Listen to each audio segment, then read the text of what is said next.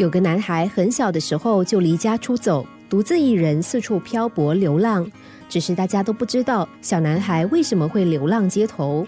其实，当小男孩不见的时候，他的父亲内心相当着急。只有这么一个孩子的他，自从儿子失踪之后，他也离开故乡，四处寻找儿子的踪迹。然而，他历经千辛万苦，还是杳无音讯。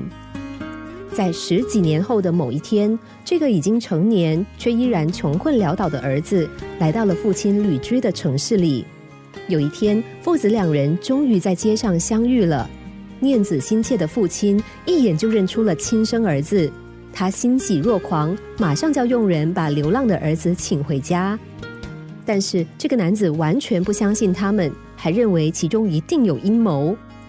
父亲想了想，这么久不见了，孩子当然会怀疑。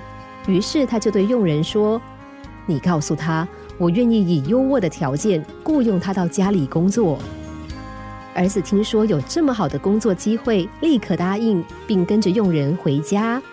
男子在家中开始工作，但他仍然不知道这里就是自己的家。慢慢的，他的父亲一步步提拔他，最后更让他掌管家中的一切财产。虽然父亲如此重用他，但是男子仍然不知道眼前的主人正是自己的父亲。看着诚实又努力的孩子，父亲心中十分高兴，毕竟儿子纯良的本性并没有改变。当老人家年事已高，也自知不久于人世，便选定了一天，召集了所有的亲朋好友，并当众宣布说：“今天有一件很重要的事，我一定要说明。你们听着，他是我的儿子，我费了十多年的时间才找到他。从今以后，我所有的一切都是属于这个孩子的。”听见主人居然这么说，男子吃惊的问。你真的是我的父亲，父亲点了点头，而男子则情绪激动。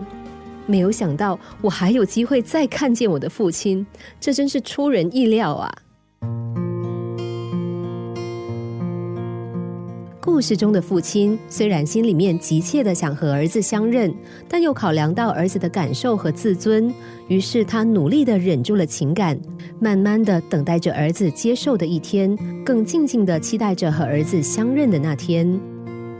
回顾生活，我们又是怎么样和家人们相处互动的呢？其实亲情沟通从来都不受时间的限制，所以没有人可以拿时间来当借口。